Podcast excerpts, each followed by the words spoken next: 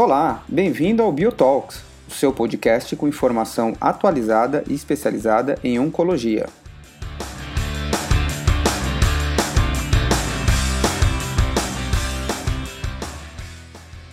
Esse podcast está disponível nas plataformas Spotify, Google Cast, Apple Cast e também nas demais plataformas de podcast.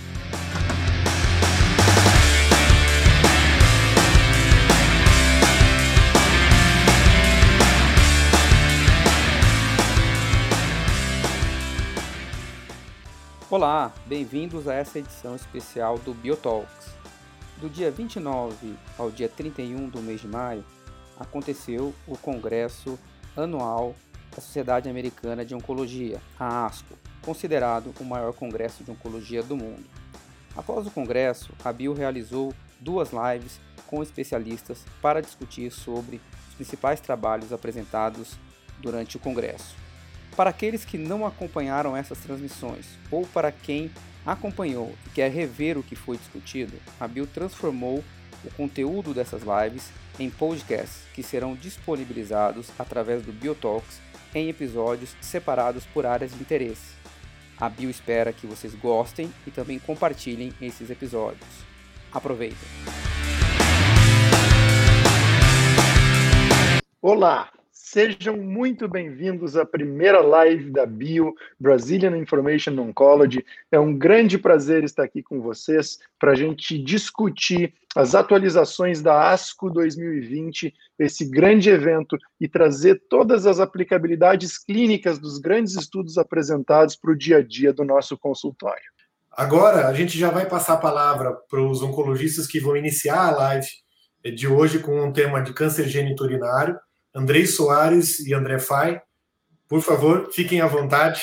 Temos 20 minutos para falar de gênito urinário. Legal, gente. Uh, Andrei Soares. Uh, vou falar um pouquinho com o meu grande amigo André Fai uh, sobre os principais destaques e o que pode mudar no consultório a partir de amanhã, ou na verdade até hoje, quem estava atendendo, nos trabalhos de tumor geniturinário.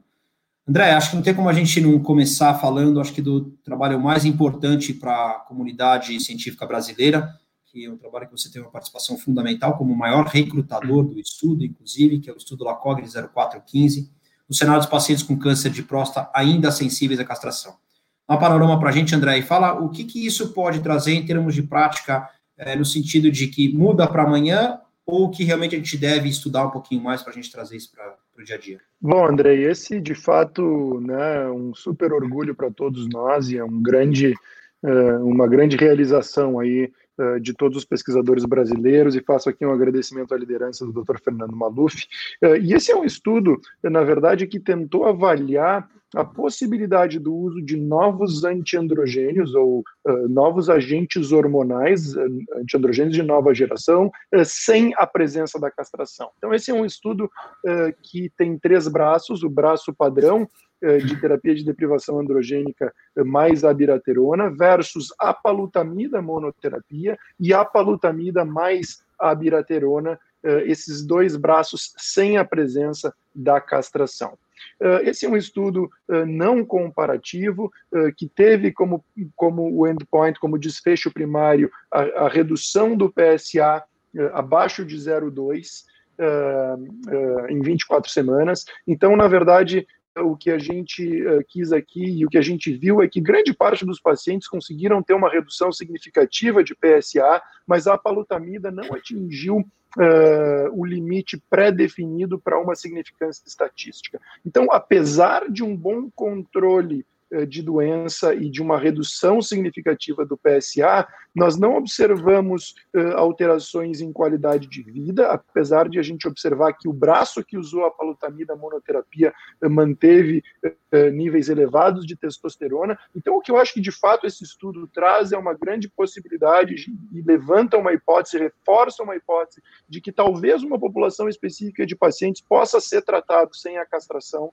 Uh, num cenário específico, em busca de uma melhor qualidade de vida ou sem os efeitos adversos que a castração traz. Então, certamente, eu acho que esse estudo abre portas para estudos subsequentes, né, maiores, mais amplos, comparativos uh, nesse cenário. É, André, eu, eu vendo esse estudo, eu, eu, trago duas coisas. Dizer, a combinação sem o ADT clássico, que mostrou uma supressão de testosterona, como a gente viu, e tem lá a demonstração do gráfico, um estudo bastante importante, é, uma redução de quase 80% dos níveis de testosterona. A gente viu que, eventualmente, para esses pacientes, a gente pode esperar a longo prazo, se eventualmente a ausência do ADT é que pode ter algum impacto em relação a tanto qualidade de vida ou até fenômeno cardiovascular, hum. ou se basicamente a testosterona tem uma, um pouco de importância nisso. Então, esse braço é interessante a gente ver. O braço da palotomida, como você bem falou, talvez um paciente com uh, uma doença ainda de volume muito pequena, mesmo que metastática, mas de volume pequeno, ou naquelas recidivas bioquímicas de alto risco, talvez esse paciente possa desintensificar realmente a terapia e poder fazer monoterapia, né? Acho que isso é bastante interessante. Uh, trazendo um pouquinho, que nem foi tão destaque, mas uh, os três estudos em não metastático resistente à castração, Spartan Prosper é, é, e o estudo com, com darolutamida, Uh, o que que isso, na verdade, trouxe ou não de diferença dessa atualização para o dia a dia do, do consultório, André? André, eu achei, eu considerei esses estudos bastante importantes. Uh, talvez uh, não estudos uh, practice changing, né? porque de alguma forma eu acho que nós já vínhamos eh, de alguma forma utilizando essas medicações nesse contexto, mas eu acho que os dados de sobrevida global reforçam bastante a utilização dessas medicações nesse cenário. O ponto que eu quero trazer aqui, talvez a gente possa linkar também com outros estudos que foram apresentados relacionados ao uso uh, do PET-CT com PSMA e o papel uh, dessa nova tecnologia uh, num cenário da recorrência bioquímica e também no estadiamento. Acho que a gente pode né, usar isso como um todo, uma ferramenta com uma sensibilidade elevada, e uma especificidade elevada comparado com os exames de imagem comum, é que talvez esse cenário da doença eh, não metastática resistente à castração talvez seja muito restrito, muito pequeno. Né? Então, eh, se a gente utiliza essas imagens, eh, e eu acho que nós utilizamos isso, pelo menos no Brasil, onde a gente tem acesso a essas ferramentas, diferente dos Estados Unidos ou outros países onde isso não está disponível, talvez a gente consiga identificar a doença metastática e esse paciente de fato não seja não metastático, né? O que muda um pouco o raciocínio. Mas de fato, eu acho que observando os dados, eu acho que reforça a importância dessas drogas. Muitos pacientes uh, permitindo crossover ou receberam essas terapias num segundo momento, ou seja, mostrando que o dado de sobrevida global é consistente e que parece que trazer essas medicações para um cenário mais precoce, de fato, gera ganhos uh, né, de desfecho para o paciente. Então, eu acho que esses dados reforçam o uso dessas terapias, eu acho que são dados bastante equivalentes, né? Então, eu vou te perguntar agora, né, e vou, e vou deixar a parte difícil contigo, como escolher entre essas drogas, né? Qual a droga que eventualmente a gente vai utilizar, mas eu acho que os dados reforçam o papel da utilização dessas medicações nesse cenário, né, é, de, de, pacientes que de fato são, são não metastáticos. Mas eu faço uma ressalva aqui que talvez o uso dessas novas tecnologias possa nos ajudar uh, a identificar aquele paciente que é metastático, e eu creio que o nosso raciocínio muda um pouco do ponto de vista de plano terapêutico. Sobre toxicidade, como você perguntou, que basicamente é isso que vai nos facilitar hoje, a gente tem a aprovação dessas três drogas para a gente usar, então eventualmente, basicamente, o que a gente vai dizer ali é, é, é em relação à toxicidade, né? A dificuldade de acesso, é, o custo e, e a, o perfil de toxicidade. Eles, em geral, têm um perfil de toxicidade relativamente parecido entre eles, essas drogas têm o mesmo mecanismo de ação. Uh, a gente tem um pouco mais de um, de um efeito não tão comum nas outras drogas, que é o rash cutâneo, que é um efeito muito mais comum com a palutamida, mas veja que também esse rash cutâneo, na maior parte das vezes, apesar de ter uma incidência relativamente alta, é, ele não é um rasgo cutâneo problemático, tá? Da mesma maneira, a gente tem um pouquinho de problemas de tireoide. É, e aparentemente, a droga que talvez entre os estudos, quando a gente faz uma comparação entre esses dados, que é um pouco menos tóxica, seria a darolutamida. Ela tem até um pouco de motivos em algumas dessas toxicidades, principalmente as perturbações do sistema nervoso central que essas drogas fazem, porque ela é a que realmente menos passa a barreira hematoencefálica. Então, eventualmente pode trazer, conferir alguma alguma certa uh, uh, segurança em alguns efeitos para esses pacientes, tá? Uh, nesse ponto, eu, eu, colocaria até aqui o, o em xeque o, a necessidade do papel do, do PET-PSMA, tem estudo mostrando que virtualmente 100% dos pacientes são PSMA positivos, esses de alto risco, é, para ser preciso, 98%, pelo estudo que avaliou 200 pacientes, um cenário, uma parte deles parecido com esse, E, e essas drogas funcionam, tanto no cenário an antes ou não. Se você quiser trocar eventualmente, perder a opção de dar darolutamida, porque ela só está no cenário do M0 resistente à castração, e ganhar a possibilidade da abiraterona, que aí ela é muito mais barata, por exemplo, você faz um PSMA, se o paciente puder, e aí ele é metastático, você pode dar abiraterona, por exemplo, de repente você consegue fazer que o paciente pague uma droga mais barata, assim por diante. Então, acho que é isso que muda um pouquinho. Andrei, dois estudos que eu acho que a gente ainda tem que comentar uh, em câncer de próstata que eu queria te ouvir. Uh, nós tivemos a apresentação uh, de um antagonista de LH-RH, que é uma medicação via oral que se chama Relugolix, uh, e que foi uma medicação que, nesse estudo de fase 3, comparado com a terapia de deprivação androgênica tradicional, com agonista LH-RH, mostrou uma sustentação de castração bastante significativa, e essa passa a ser, ao meu ver, uma opção de tratamento para esses pacientes. Então, queria ouvir como é que tu acha que esse estudo se aplica na prática de tratamento para os nossos pacientes. Eu acho que é, essa foi realmente um, um uma grande tratamento que quando chegar, vai ser importante. A gente, a gente viu dois hum. conceitos sendo testados nesse estudo, um estudo de fase 3, com um pouco mais de 900 pacientes, um endpoint de, de inicialmente não inferioridade com nível de testosterona às 48 semanas, tá? É, e ele testou duas, duas uh, uh, hipóteses muito interessantes. Uma, a diferença entre o antagonista e o agonista, porque o, o braço controle comparativo foi o Leoprolid, tá? com as vantagens eventuais do antagonista é, do, do, do, antagonista versus o agonista, é que eventualmente você tem uma queda de testosterona mais rápida, não tem o flare, é, e eventualmente você tem menos eventos cardiovasculares, já tinha sido mostrado com Degarilix previamente, e o via oral versus uh, a aplicação, que muitas vezes tem um incômodo em relação ao local de aplicação. E esse estudo mostrou de uma maneira interessante que não só não foi inferior, como foi superior o uso do Relugolix versus Leoprolid, com 48 semanas, 96% dos pacientes estavam castrados versus 88%, e todos os endpoints no dia 15, maior que 80%, maior que 50%, queda no quarto dia, 56% dos pacientes já tinham um bloqueio é, androgênico efetivo, todos a favor dessa medicação. Por outro lado, 54% menos de efeitos cardiovasculares, como a gente já sabia, e uma recuperação de testosterona em mais ou menos 3 quartos de pacientes é, é, com 90 dias de parada de, de medicação. Então, é a medicação que vai ser boa para pacientes, eventualmente, que você vai querer uma recuperação rápida, intermitência, doença localizada, região bioquímica, eventualmente risco cardiovascular. A grande dificuldade vai ser, tem que ver o custo dessa droga, a gente vai ter que ver, eventualmente, o do paciente, porque via oral o paciente vai ter que tomar, e ainda aprender um pouquinho como vai ser a interação droga-droga, porque é via oral e é, é, pode ter interação com outras drogas, a gente não sabe muito. Maravilha. E Andrei, o outro estudo que eu acho que a gente tem que comentar é um estudo que avaliou o tratamento uh, com Luteste e PSMA versus Cabaz e Taxel. Queria que tu rapidamente pudesse trazer esse estudo para a gente no cenário da doença resistente à castração.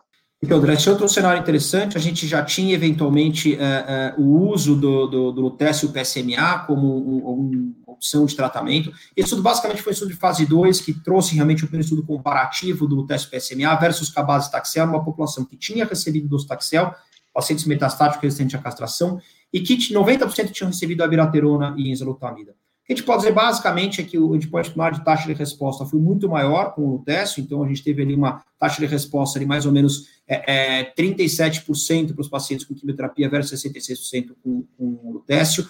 É, um tempo para progressão do PSA também muito maior, uma redução do risco de progressão de, de 37%, com menos toxicidade de maneira geral. Então, o que a gente pode dizer é, o lutécio provavelmente vai fazer parte do arsenal de tratamento para esses pacientes. Uma grande preocupação que a gente tem que ter é como é que será, se ele for trazido antes, a toxicidade hematológica eventual para uma quimioterapia depois, mas eu acho que vai fazer parte para isso. André, vamos aproveitar e vamos passar um tema bastante é, é, importante, que é câncer de bexiga, que teve aí uma sessão plenária, mas a gente vai começar com uma parte talvez é, mais decepcionante, que é uma parte anterior. Como é que foi o estudo de adjuvância com a tesolizumab em câncer de bexiga localizado? É, e o que, que a gente pode, se vai mudar alguma coisa amanhã ou depois para esse tratamento? Um, é, André, eu concordo contigo. Acho que esse é um. A ASCO traz notícias importantes para carcinoma urotelial, sessão plenária na doença metastática, mas infelizmente no cenário de tratamento perioperatório nós não tivemos informações tão relevantes como nós tivemos na doença metastática. Então, eh, a gente sabe que ainda o tratamento padrão é a neoadjuvância com combinações de platina, a gente sabe que esses ganhos são muito pequenos na vida real e que existe um espaço para o desenvolvimento de novas armas aqui. Eh, nós tivemos apresentados alguns estudos de neoadjuvância, acho que a imunoterapia veio para ficar nesse cenário, apesar de a gente ter ainda resultados preliminares de estudos pequenos. Mas o que a gente viu aqui, então, foi, uh, foram os resultados preliminares do estudo uh, em Vigor 010, que é um estudo de fase 3 que randomizou pacientes de alto risco para receber a tesolizumab versus observação. Então, acho que é importante a gente contextualizar o que, que são esses pacientes de alto risco. Então, ou são pacientes que não receberam neoadjuvância, que tinham características de T2 a T4, gânglio positivo, ou pacientes que receberam neoadjuvância e que permaneciam com características de prognóstico adverso nesse momento. E mais de 800 pacientes randomizados nesse estudo. Esse é um estudo uh, negativo, né? Uh, Disease Free Survival, intervalo livre de recorrência 19,4 versus 16 uh, meses, não significativo, né? Então eu acho que esse é um estudo que de fato não mostrou nenhuma diferença. Uh, também foram avaliados subgrupos aqui como a expressão de PDL1, não se viu diferença uh, em nenhuma população específica. Então, eu acho que esse é um estudo negativo, né? Uh, e que de fato faz com que a gente não possa recomendar ainda ou fazer nenhuma ou tirar nenhuma conclusão específica de atezolizumab no cenário de doença, no cenário da doença adjuvante, né? no cenário adjuvante da doença é, do câncer de bexiga. Legal. E aproveita e traz para a gente então o bom, o bom motivo, quer dizer, depois de 30 anos, uma novidade trazendo um benefício realmente positivo para os pacientes com câncer de bexiga metastático em primeira linha. O que, que a gente viu, André? Sem dúvida, eu acho que esse é um estudo que muda a prática clínica e, e, eu, e eu creio que, de fato, essa é uma, é uma arma importante para os pacientes com câncer de bexiga. Então, a gente está falando aqui da sessão plenária, né, que é o estudo de manutenção com a Velumab uh, em pacientes que obtiveram alguma resposta ou doença estável, com a indução uh, com tratamento combinado com platina, né, lembrando aqui que carboplatina foi permitido.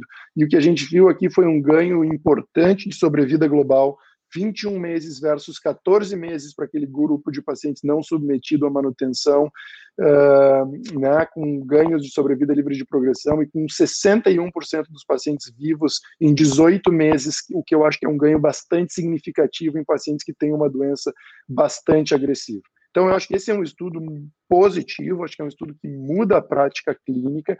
Uh, obviamente que esse estudo traz uma série de discussões que a gente precisa ter no cenário de primeira linha, né, uh, de se eventualmente isso poderia ser algo né, se esse paciente poderia iniciar a imunoterapia ou retardar o início da imunoterapia, e uma série de discussões surgiram aqui, inclusive nas redes sociais.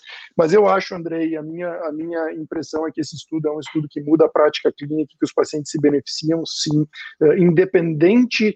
Uh, da, da, do subgrupo, né? Então a análise de subgrupo mostrou uma consistência, apesar daqueles pacientes uh, né, que eventualmente não expressam PDL1 ou que têm doença visceral, talvez não terem um benefício uh, tão importante com essa terapia. A impressão que eu tenho, queria também fazer essa pergunta para ti, é que esse estudo muda a nossa prática clínica. É, eu acho que essa, é, essa talvez é, é, foi o estudo mais importante, com certeza, da, de toda a GU. Acho que muda, André, concordo plenamente. Eu até arrisco aqui a colocar como é que eu faria o tratamento do paciente de linha, pensando no cenário hoje do paciente, é, da, da, do Averumab aprovado nessa indicação. É, eu acho que a gente perde um pouco a necessidade de fazer avaliação de PDL1 para esses pacientes, e a gente perde um pouco a necessidade de fazer avaliação, entre aspas, de escolha de terapia versus quimio-imuno em quem é elegível e inelegível. Estudo colocava pacientes elegíveis e inelegíveis, eu acho que o tratamento passa a ser combinação de quimioterapia com platina, e para os pacientes com doença estável, eh, respostas, esses pacientes devem receber a avelumab de manutenção. Acho que esse passa a ser o tratamento, a gente perde um pouco a necessidade de discutir e usar um estudo de fase 2, é, é, inicialmente, dois estudos de fase 2 com pembrolizumab ou atezolizumab, e os dados ainda incompletos do, do, do Invigor, é, mostrando apenas ganho de sobrevida de progressão, ainda não sei sobrevida global, para combinação em primeira linha. Então, acho que eu, eu hoje seria a minha opção para esses pacientes se eu tivesse essa droga em mãos. Rapidamente, Andrei, eh, eu queria trazer dois comentários muito rápidos sobre câncer renal, né? A gente poderia ficar discutindo muito tempo aqui, mas acho que é importante a gente destacar as atualizações do Keynote 426, né? Onde os dados de pembrolizumab e axitinib foram reforçados, ganho de sobrevida global, mas ainda com a controvérsia na população de risco favorável, né, onde talvez a gente ainda fica com a dúvida se esses pacientes precisam receber tratamento combinado. Né? Então, eu acho que, que fica essa dúvida aqui. E o outro estudo em rim que é importante, que eu só não gostaria de deixar de citar, foram três estudos que avaliaram o papel do ipinivo depois de imunoterapia isolada, de monoterapia, ipinivo pós-nivo né, que mostrou que a adição de ipilimumab ou da combinação de ipinivo em pacientes previamente tratados com imunoterapia não parece converter em respostas eh, significativas, com taxas de respostas girando entre 4% a 10%, o que eu acho que fica uma recomendação de que usar ipinivo eh, não parece ser uma alternativa após o uso de imunoterapia. Então, gostaria de te ouvir para que a gente possa, então, finalizar nossa discussão de GU e trazer de volta os nossos colegas à mesa. André, acho que é muito pertinente os teus pontos, é uma preocupação sobre a, a população de risco favorável, mas eu ainda acredito que, apesar desse hazard ratio ter pulado para 1.06 nessa análise, é, eu ainda acho que esses pacientes devem estudar, devem usar o, o tratamento combinado, principalmente com os dados que você disse é, de imunoterapia não serem tão bons, inclusive com redução de resposta completa. A gente não pode esquecer que a análise de resposta completa nesse, nessa população foi de 11%, né, com Pembriax. Então, eu ainda recomendo na população de risco favorável o uso de combinação. A gente pode tirar de conclusão dos outros estudos que você falou, junto com o Titan, que foi mostrado na ESMO, é que é, imunoterapia como monoterapia em primeira linha ainda não deve ser feita, enquanto a gente não tem um bom biomarcador, a gente perde muito em termos de taxa de resposta, principalmente resposta completa, e que ipilimumab no cenário de pacientes que não responderam ou que progrediram não é, é, é uma boa alternativa, uma boa estratégia para fazer, enquanto a gente não tiver dado clínico adequado. Bom, André, eu queria muito agradecer a discussão, é uma pena a gente ter pouco tempo, acho que a gente pode trazer isso em outros momentos. Eu queria chamar os nossos amigos, o, o André Sassi e Fernando Monteiro Sabino, para discutir um pouquinho agora os dados de gasto intestinal da ASCO.